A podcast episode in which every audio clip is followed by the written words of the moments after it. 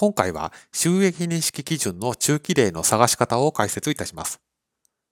当動画の解説者の内田正孝は、週刊経済部で収益認識の連載を、中央経済社で会計書籍の執筆を、税務研究会で収益認識、法人税、消費税のセミナー講師を務めさせていただいており、当動画をご覧いただくと、収益認識基準の中期例の探し方が理解できるようになります。抽象的で難しい印象のある収益認識会計基準ですけれども、他社の処理を聞きたいところです。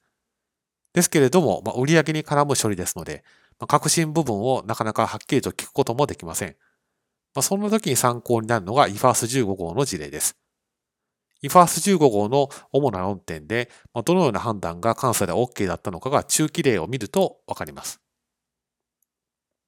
ではどうやって探すのかと。有料でのそういった検索サイトを契約をされている方でしたら、まあ、それを使うのが一番手っ取り早いんですけれども、それ以外でどんな方法があるのか、今回はそちらを紹介します。まあ、少なくとも2つの方法があります。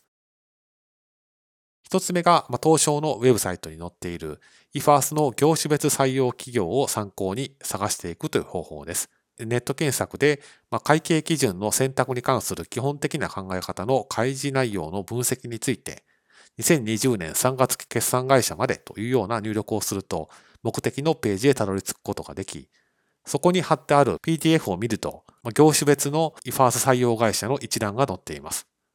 ですからそこから気になる会社の有価証券報告書を検索をして、それを見ると知りたい会社の知りたい業種の知りたい中期例を見ることができます。もう一つがエディネットです。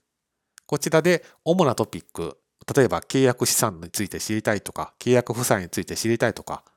まあ、収益認識をしているタイミングを知りたいとか、そんな主なトピックを全文検索すると、まあ、ピックアップすることができます。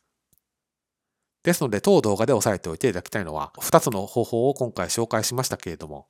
東証のウェブサイトに載っているこの会計基準の選択に関する基本的な考え方の開示内容の分析についてという資料は非常に有用ですので、もしご関心がございましたら、ぜひチェックをしてみていただければというふうに思っています。